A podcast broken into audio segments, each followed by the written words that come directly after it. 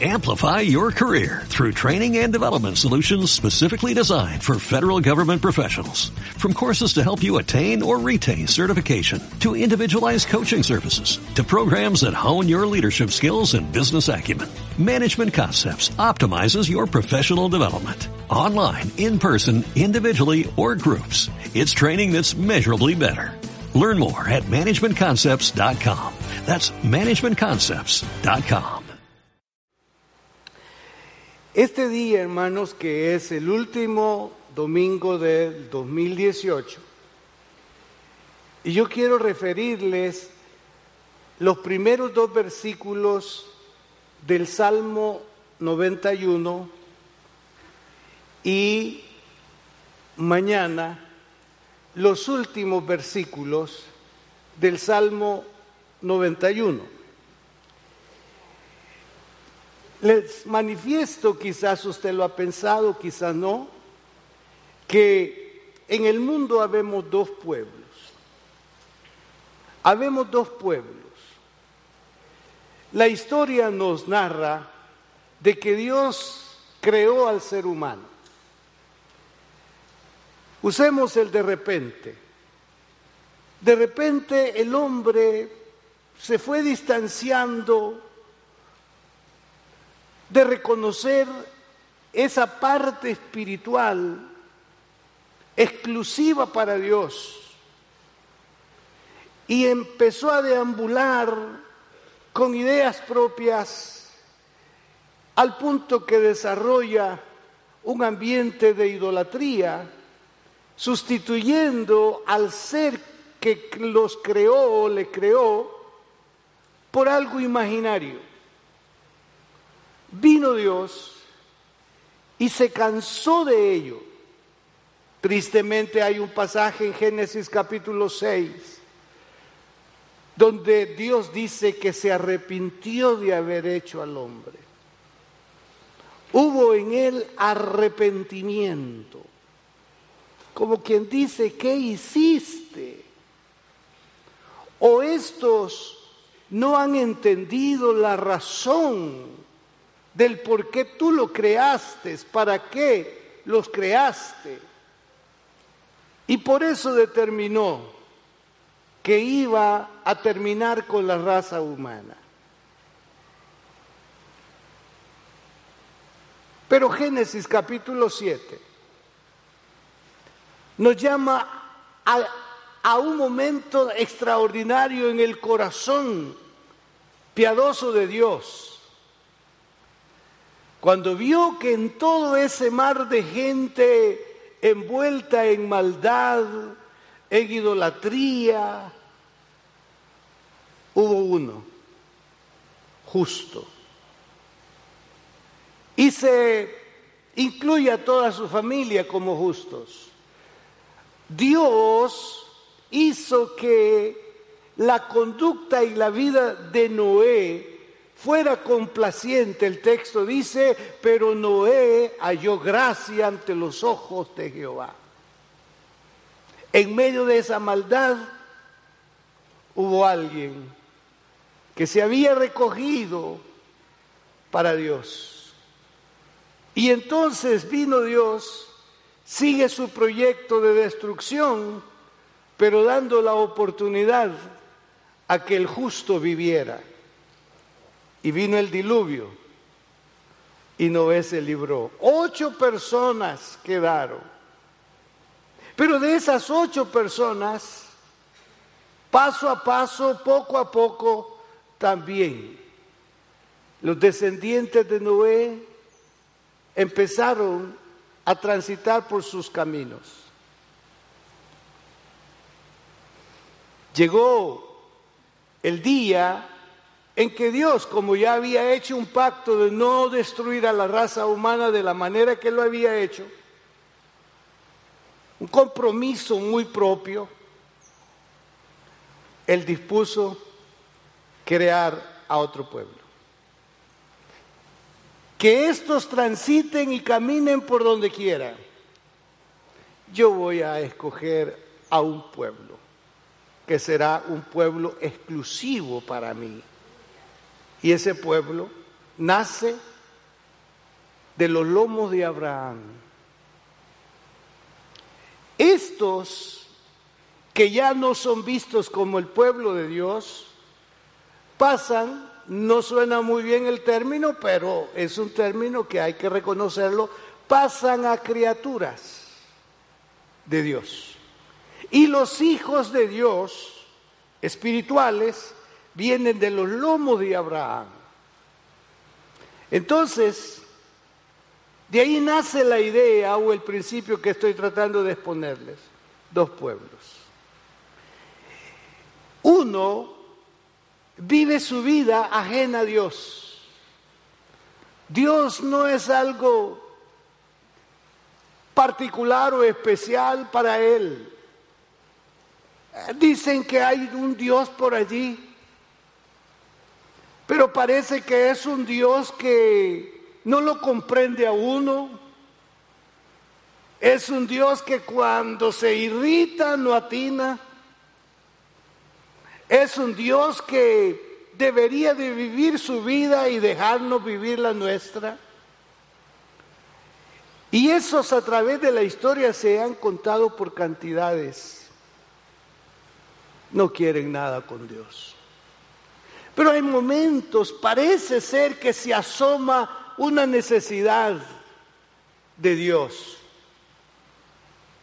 Cuando hay conflictos, cuando hay emergencias, cuando hay urgencias, donde se ve que ya se llegó al límite y que ahora si acaso hay alguien que tiene dominio, controle las cosas, que se llama Dios, que aparezca.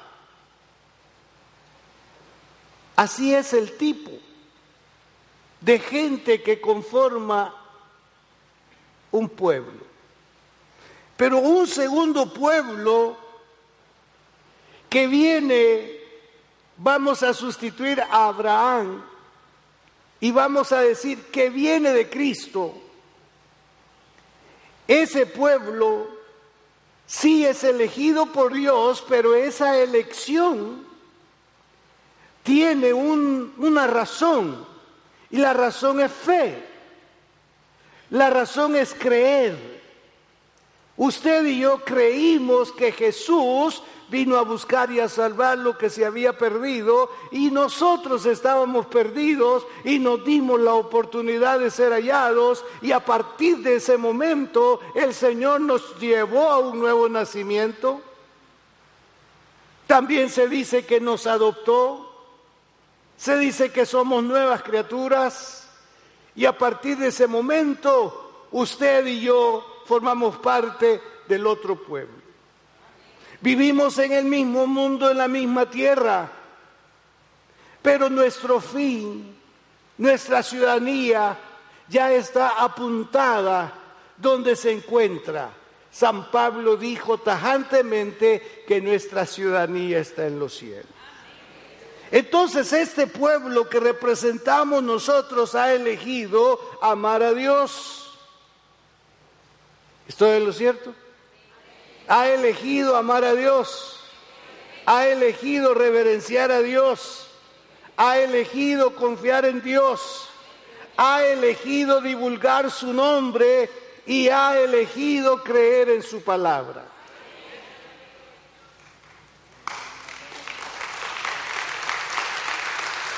Entonces, esto me lleva a enlazar mi propósito del Salmo 91. El Salmo 91 es conocido así como se oye, Salmo 91. ¿Vea que así se conoce? Salmo 91. El Salmo 91 contiene 16 versículos, pero le aseguro que no pasamos del 2. La mayoría no pasamos del versículo 2. Aunque muchos tengo que aceptar que muchos lo saben de memoria. Muchos. Pero la gran mayoría no pasamos del versículo 1 y 2. Y este reza así. El que habita al abrigo del Altísimo morará bajo la sombra del Omnipotente. Diré yo a Jehová, esperanza mía y castillo mío, mi Dios, en quien confiaré. Ya de ahí casi no pasamos. Pero algunos otros sí. Él te librará del lazo del cazador, de la peste destructora y vamos bajando. Pero vea el versículo 14, el 15 y el 16 viene a ser una conclusión perfecta del Salmo 91. El Salmo 91 concluye extremadamente maravilloso, pero eso es el mensaje de mañana. Pero solo vamos a leerlo. Por cuanto en mí ha puesto su amor, yo también lo libraré. Le pondré en alto por cuanto ha conocido mi nombre me invocará y yo le responderé. Con él estaré yo en la angustia. Lo libraré y le glorificaré. Lo saciaré de larga vida y le mostraré mi salvación. Qué salmo más extraordinario. Qué palabra más hermosa. Ahora bien, yo elegí los primeros dos versículos del Salmo 91 para mi predicación de este último domingo, buscando el inspirarles a reconocer que su bondad, o a reconocer que su bondad como su presencia no nos ha faltado. ¿Puede usted creer que la bondad de Dios no ha faltado? No, la bondad de Dios no nos ha faltado. Alguien dirá, pastor, yo no puedo decir lo mismo. Este es el año peor que he vivido. No he visto la mía, solo la suya. Sería bueno que escudriñáramos, como dijo o dice el libro de Nehemías, nuestros caminos. No tiremos la primera piedra sin razonar. Pensemos por qué la bondad no ha sido como dice que debe de ser en la vida de los hijos de Dios. La bondad de Dios la Biblia dice que de su bondad y de su fidelidad está llena toda la tierra. En cualquier espacio que nos encontremos, usted puede respirar bondad y fidelidad de Dios. En cualquier lugar, en cualquier momento, usted puede respirar la bondad de Dios sentirla, experimentarla. Pero, ¿qué será? ¿O por qué será que no podemos confirmar hoy? Naturalmente, que a pesar de, de, que no todos le hemos sido fieles al Señor, su bondad y su presencia ha estado con nosotros, aunque no le hemos sido fieles. Hablo de mí mismo, no de ustedes. Hablo de mi parte. Cada uno puede hacer un examen espiritual y decir, Dios, ¿en qué momento estuve que te fallé? Yo no quiero deducir responsabilidades hoy. Solo quiero decir, asumiendo mi posición en ¿Qué es lo que me llevó a fallarte? Hermano, justificaciones y razones vamos a, encontrar, pero que valgan delante del Señor, ¿quién sabe? No le quiero llevar al momento en que usted falló. Yo creo que ni lo quiere recordar, y yo se lo estoy recordando.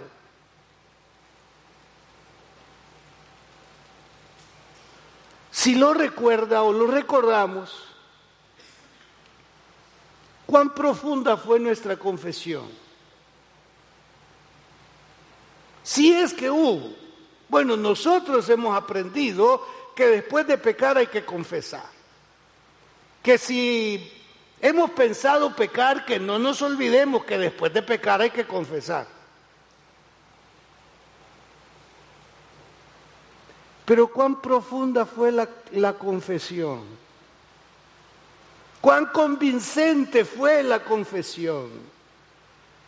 Como para cerrar este año en paz con Dios. Liberados totalmente. O aspiramos pasar el límite de este año, introducirnos al próximo con esa desventaja Creo que no es justo para ninguno de nosotros, teniendo la gran oportunidad de gozar de la bondad y del favor perdonador de parte de nuestro Dios. ¿Cuántos anhelamos su perdón? Sí, anhelemos su perdón, anhelemos su perdón. Ahora bien, además de proyectarles a estar confiados y seguros de que el Dios a quien hemos elegido como nuestro Dios, por ser eterno, podemos seguir refugiados en Él, como también seguir confiando en Él para los próximos días. Podemos, hermanos, refugiarnos, permanecer con la seguridad de que este año queda en el, en el ayer y que vamos a introducirnos a nuevos días y que estos nuevos días puedan ser resplandecientes, puedan ser días fructíferos, puedan ser días totalmente diferentes a los días que estamos dejando. Y eso es posible con una alianza verdadera y extrema con nuestro Dios. Un político en años pasados decía, venga esa mano. Pues parece que Dios nos dice, venga esa mano. Tómele la mano. Tómese de la mano de Dios. Y así, solamente así, vamos a caminar seguros y victoriosos. Ahora, el Salmo 91 no es un salmo para poder ponerlo colgando en nuestro cuello. Naturalmente en los días antiguos, literalmente, las palabras de Moisés al pueblo de Israel, y pondrás en tu cuello las palabras que yo te he hablado, literalmente andaban con fragmentos de la palabra colgando. No, no era simplemente como una, un decir, una figura. No, no, no. Literalmente andaban con textos.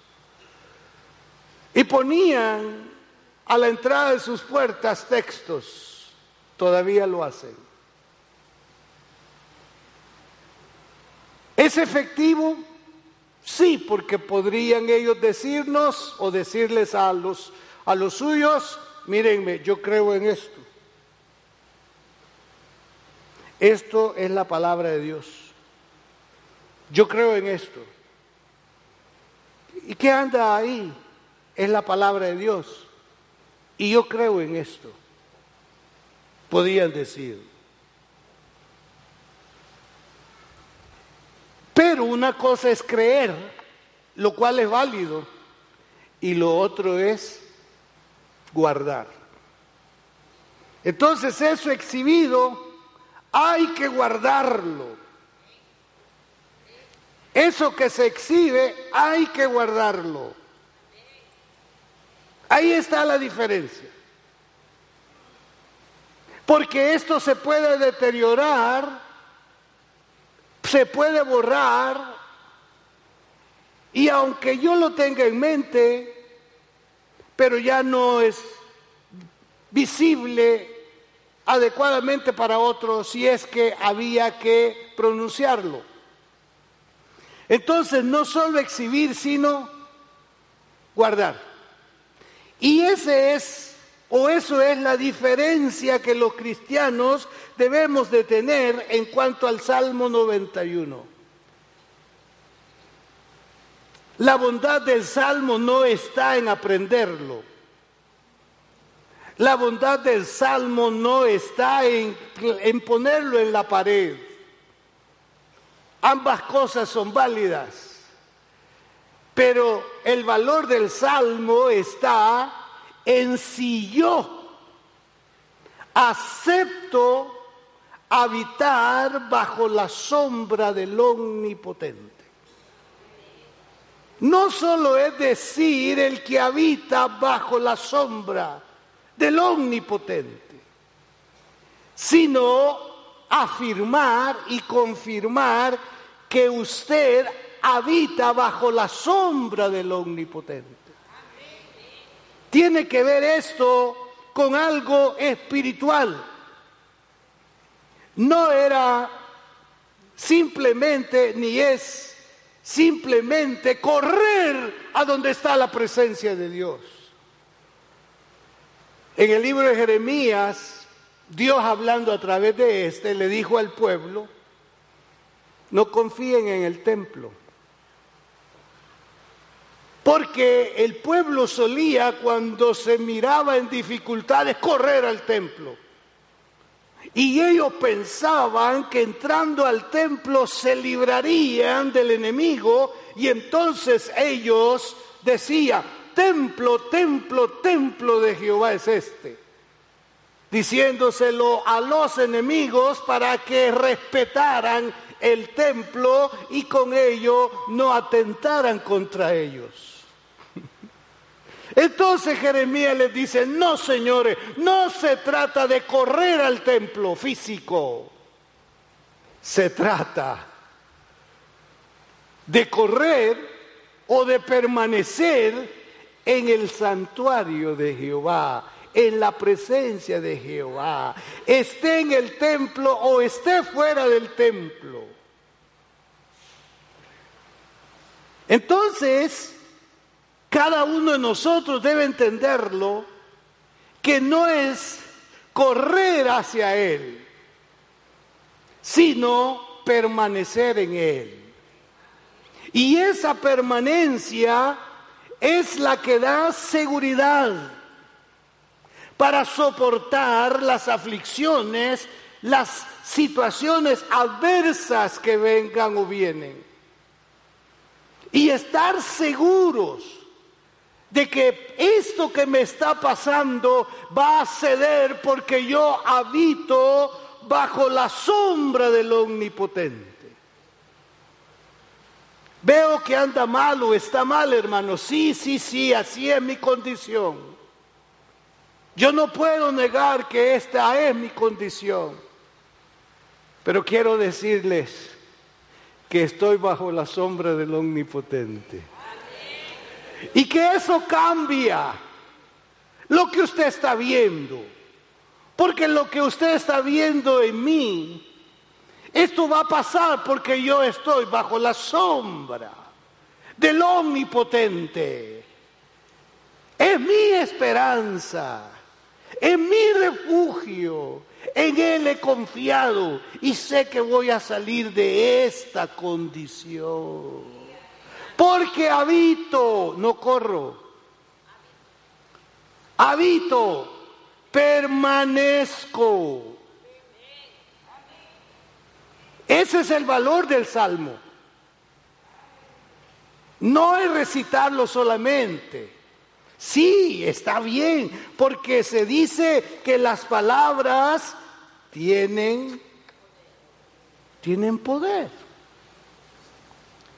Y al usar la palabra de Dios tenemos que estar seguros. Entonces, cuando oramos y nos mantenemos firmes en la búsqueda de los caminos del Señor, estamos habitando al abrigo del Altísimo.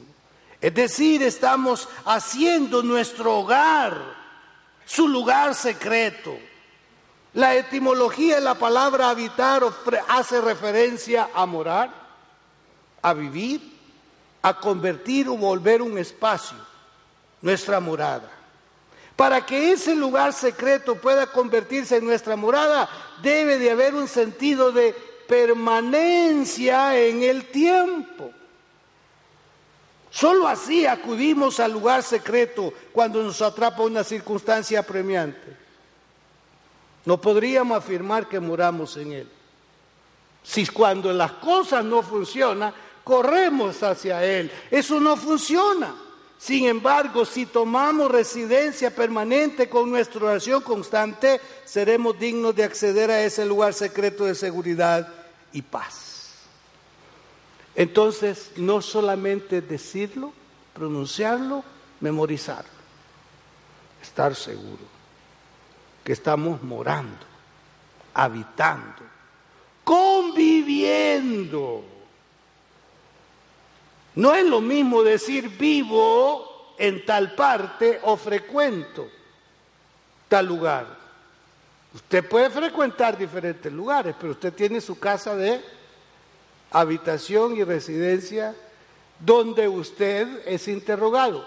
¿Dónde vive? No, le estamos, no nos están diciendo qué lugares frecuenta, dónde vive. Y usted da su dirección esa. Usted no, usted no puede decir, yo soy un errante. A veces estoy aquí y otra vez estoy allá. No soy ni de aquí ni de allá. En lo que tiene que ver con nuestra vida espiritual no es así. Hacemos bien entonces en estar seguros que habitamos bajo la sombra del Omnipotente. ¿Cuánto habitamos bajo la sombra del Omnipotente? Aleluya. Ahora vea usted el resultado final de entrar o de estar en ese lugar. Podemos gozar del privilegio de vivir bajo esa sombra significa que vamos a estar arropados, vamos a estar cobijados con su sombra. Las preocupaciones, dudas y cargas que provocan el diario, estas van a debilitarse, aparecerán, pero no vendrán con la fuerza deseable, vendrán débiles, casi ya extinguiéndose porque la presencia de Dios cubre nuestro estado, nuestra vida. Quiero recordar a una hermana hace años. Yo predicaba en el centro evangelístico un mensaje basado en, en Ageo, donde el Señor les dice, ustedes trabajan y no cosechan lo que, lo que esperan. Y guardan y lo que guardan se va de paso porque lo ponen en sacos rotos. ¿Recuerdan ese pasaje? O sea que ustedes ganan, lo ponen en el saco y ahí va para afuera. Ni caliente el saco. O sea, el, recipiente, el depósito donde ponemos el producto. Y yo vi a esa hermana en el balcón, una señora quizás de 65 años, por allí. Pero yo la miraba inquieta y se movía ahí en su banca. Esa semana ella pidió platicar conmigo. Se identificó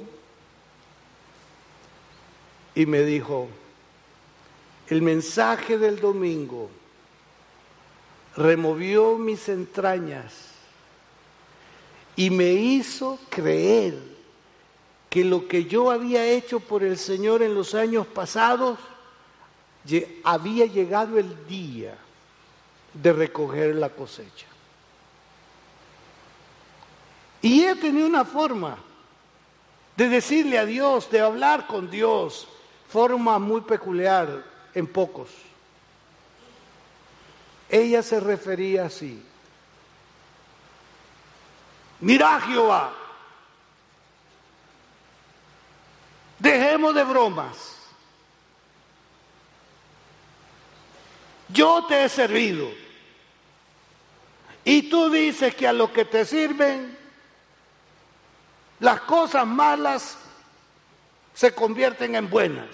Y ahí Ella vivía como esa mujer del Antiguo Testamento, cuando Eliseo pasaba por su casa. Era el lugar donde la gente llegaba. Ustedes recuerdan en los pueblos. Esa casa con ese, ¿cómo le llaman hacia afuera? Corredor. Un punto de, de acercamiento, de agrupar la gente. Así tenía ella su casa en Villa Rosario, Morazán. Para el tiempo de la guerra, ella le dio de comer a todos. Pasaba un grupo, llegaban los otros,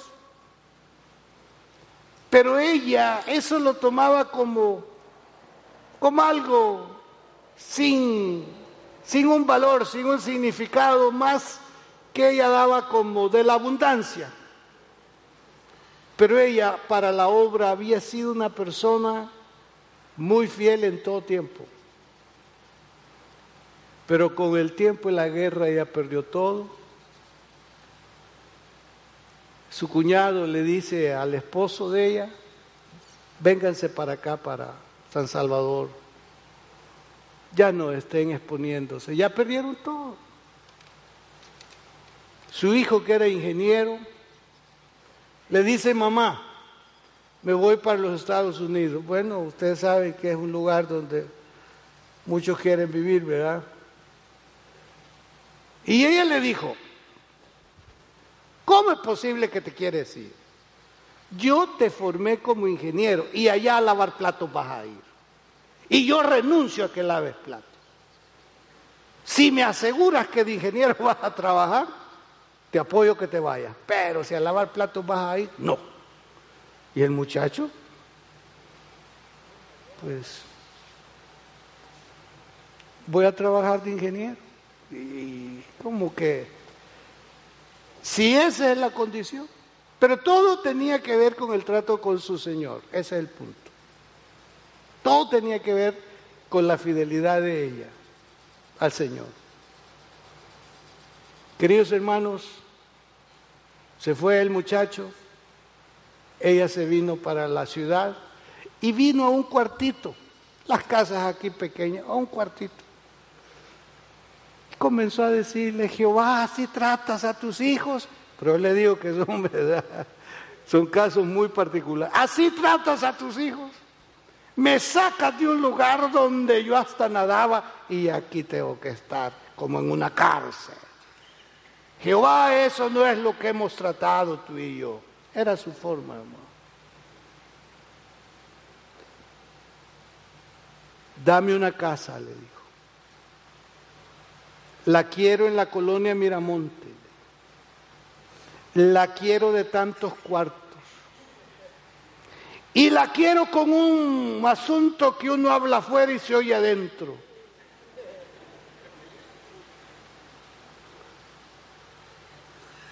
Yo cuando le escuchaba, yo decía, ¿y cómo es posible esta hermana?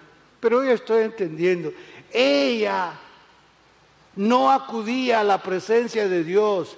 Ella todo el tiempo estuvo en la presencia de Dios, morando bajo la sombra del Omnipotente y dándose cuenta que las cosas que le estaban pasando, todas las conocía Dios y todas estaban bajo el control de Dios y que solo era con de espera, confianza, seguridad, la que iba a cambiar la historia.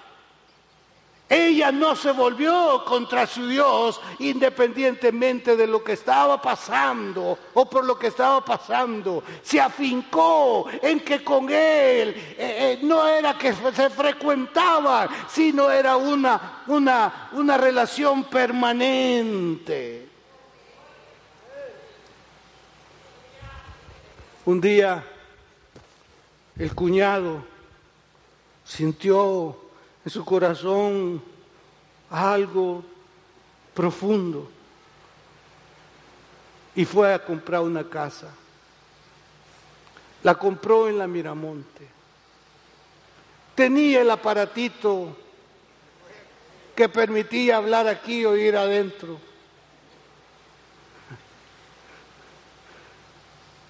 Llegó y le dijo a su hermano, mira, yo sé que no han estado bien acá, estamos, como decimos en nuestro lenguaje, estamos amontonados, y ella no es de para esto, le dijo. Si ella es de las mujeres que le gusta el gran polletón y aquí está la escritura, le dijo. De la casa. Él llegó y le dice a su esposa, tenemos casa en la Miramonte, ¿verdad?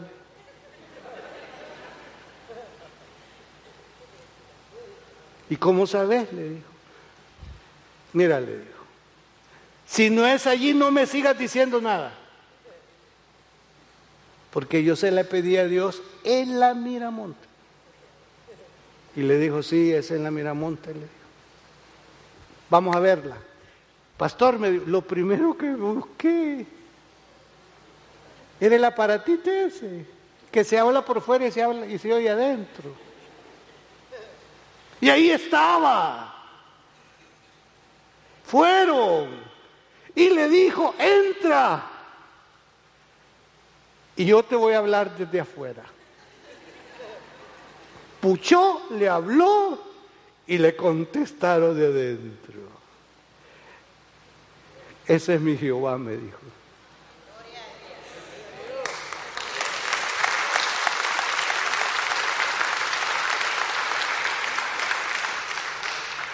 En él yo esperé, tuve ganado, tuve una casa grande, vendía esto y lo otro. Pero tarde o temprano, pastor me dijo, las cosas que se poseen por una razón u otra se pueden perder. Pero de lo que hay que estar seguro, pastor, es que no nos perdamos nosotros. Que se pierdan las cosas, pero no nos perdamos nosotros, permanezcamos bajo la sombra del omnipotente. Solo en Él hay seguridad. No sé cuál es su estado, su condición, pero si su condición es que usted frecuenta la presencia de Dios, deje de frecuentarla, permanezca en la presencia de Dios donde quiera que sea su estado, su paradero. Porque solamente así podremos estar seguros en los días venideros. No midamos a Dios por las cosas. Si nos la da, Gracias Señor porque nos las has dado. Pero el compromiso mayor de Él es meternos en la eternidad a su lado. Entonces, no solo es decir el 91, ni ponerlo allí, hermano, en la pared de la casa sino es meter la palabra dentro y asegurarnos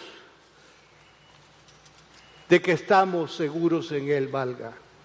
El versículo 2 dice, diré yo a Jehová, mire, diré yo a Jehová, esperanza mía y castillo mío, mi Dios ¿En quién confiaré? Mi Dios, ¿en quién confiaré? Expresa una acción determinada de sólida fe bajo la cual no dejará espacios en su corazón para angustias o preocupaciones porque firmemente ha resuelto ponerlas en manos del Señor. Esta cercana relación con Dios y todos los beneficios que vienen de ello son para aquellos que conocen al Señor como su Dios y para aquellos que verdaderamente confían en Él.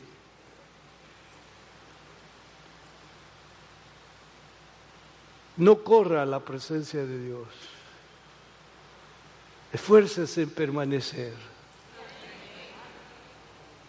Esa permanencia da garantía, da seguridad, da identidad. Libremente podemos decir mi Dios, mi Dios, como dijo Pablo a los que le acompañaban en el barco a Roma.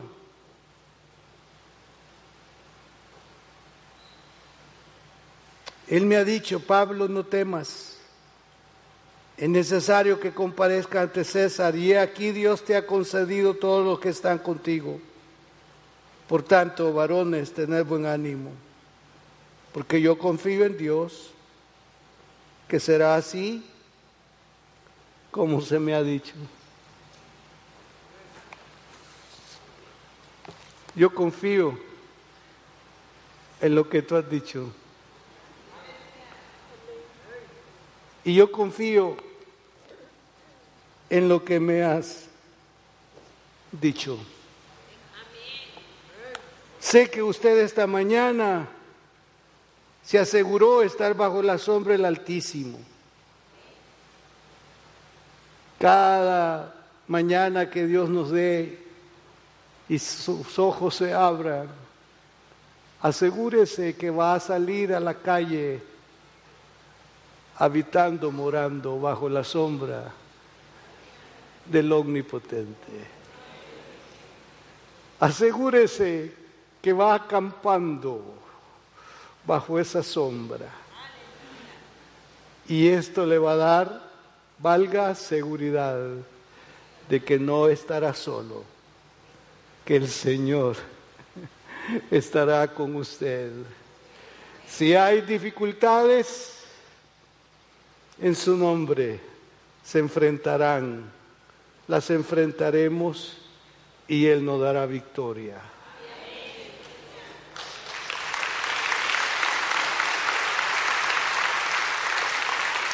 Cuando comenzábamos este año, cuánta incertidumbre teníamos. Quizás ya se nos olvidaron esas cosas. Pero lo extraordinario es que estamos cerrando el año. Sí, no puedo obviar, omitir algunos de ustedes. Pasaron por una dificultad. Dificultad que su fe ya no la enumera como dificultad, sino como voluntad extrema y perfecta de Dios y que Dios no le falla a sus hijos. Porque usted y yo estamos en la tierra en contacto con el cielo. Pero el día vendrá en que ya no solamente es un contacto, sino será nuestra morada por siempre. Ya hay tantos nuestros morando con el Señor. Nosotros todavía estamos acá con un propósito y que el Señor nos, nos muestre y nos señale por qué vivimos y que no le fallemos en los próximos días. Mi consejo es a que habite, a que habitemos bajo la sombra del Omnipotente y lo demás viene por añadidura. Padre, en el nombre de Jesús, este es el último domingo del 2018. Ayúdanos a ser justos en reconocer que tú nos, no nos has dejado de que tú has estado con nosotros, aunque podemos cuestionarnos si nosotros hemos estado contigo. Con todo, has tenido paciencia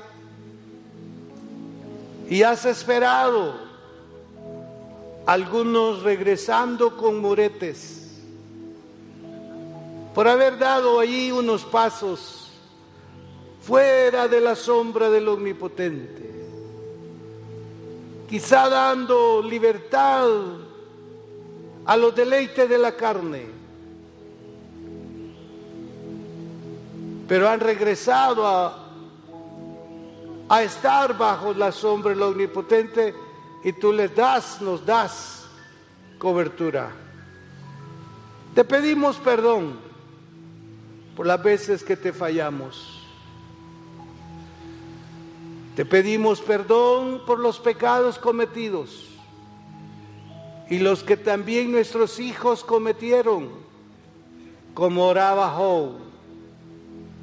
Perdona los pecados de nuestros hijos los pecados cometidos por los congregados, individual o colectivamente, perdónanos. Queremos hallar gracia y socorro oportuno en ti. Y si nos das los días marcados en el futuro, por ti aquí en la tierra te damos gracias y ayúdanos a permanecer totalmente en ti. En el nombre de Jesús. Amén y amén. Amplify your career through training and development solutions specifically designed for federal government professionals. From courses to help you attain or retain certification, to individualized coaching services, to programs that hone your leadership skills and business acumen, Management Concepts optimizes your professional development. Online, in person, individually, or groups. It's training that's measurably better. Learn more at managementconcepts.com. That's managementconcepts.com.